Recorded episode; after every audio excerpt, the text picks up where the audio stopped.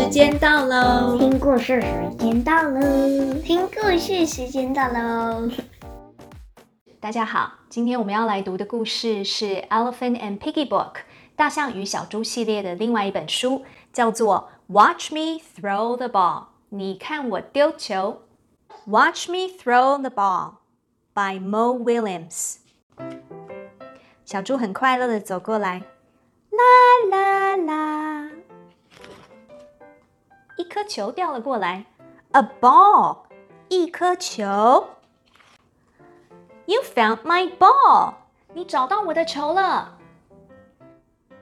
This is your ball，这个是你的球啊。Yes，I threw it from way over there。没错。我从很远的地方丢过来的哦。You threw this ball from way over there。 你从很远的地方把这颗球丢过来哦。I am very good at throwing。我丢球很厉害的。Wow！小猪露出非常羡慕的表情。May I throw your ball？我可以丢你的球吗？大象，你看，觉得很惊讶。You want to throw my ball? 你要丢我的球？Yes. Do you know the secret to throwing? 那你知道丢球的秘诀吗？Sure. Have fun. 当然啦，就是要开心啊。Fun，开心。Throwing this ball is not easy. 丢这颗球可不容易。it takes skill. It takes practice. It takes skill and practice. 那需要技巧，还需要练习，需要技巧和练习。I worked very hard to learn how to throw a ball. 我可是非常努力才学会怎么丢这颗球的。Very hard，非常努力。Got it. May I try now? 懂了。现在可以换我丢了吗？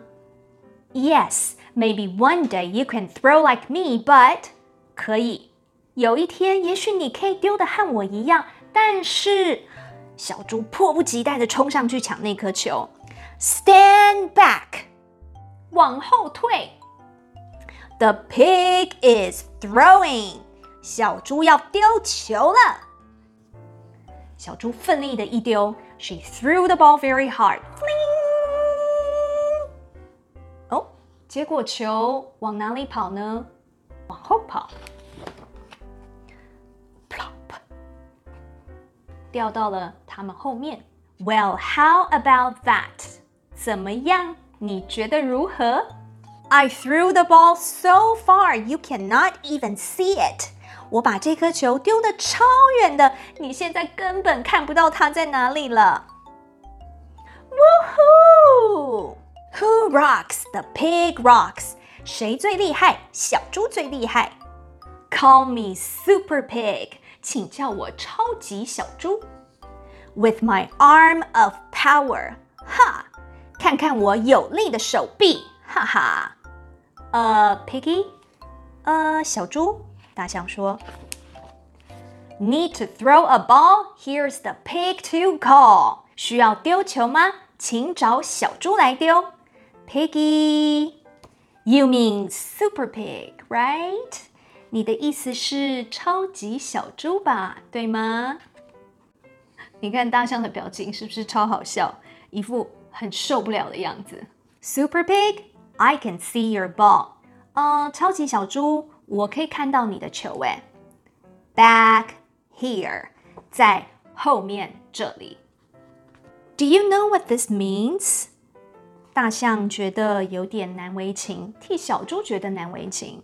你知道这是什么意思吗？Yes，当然。I threw the ball all the way around the world。我把这颗球丢的绕的世界一圈呢。The pig does it again。小猪再次办到了。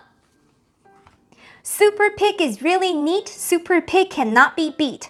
超级小猪超厉害，超级小猪打不败。大象现在觉得非常的生气了，因为实在是受不了了。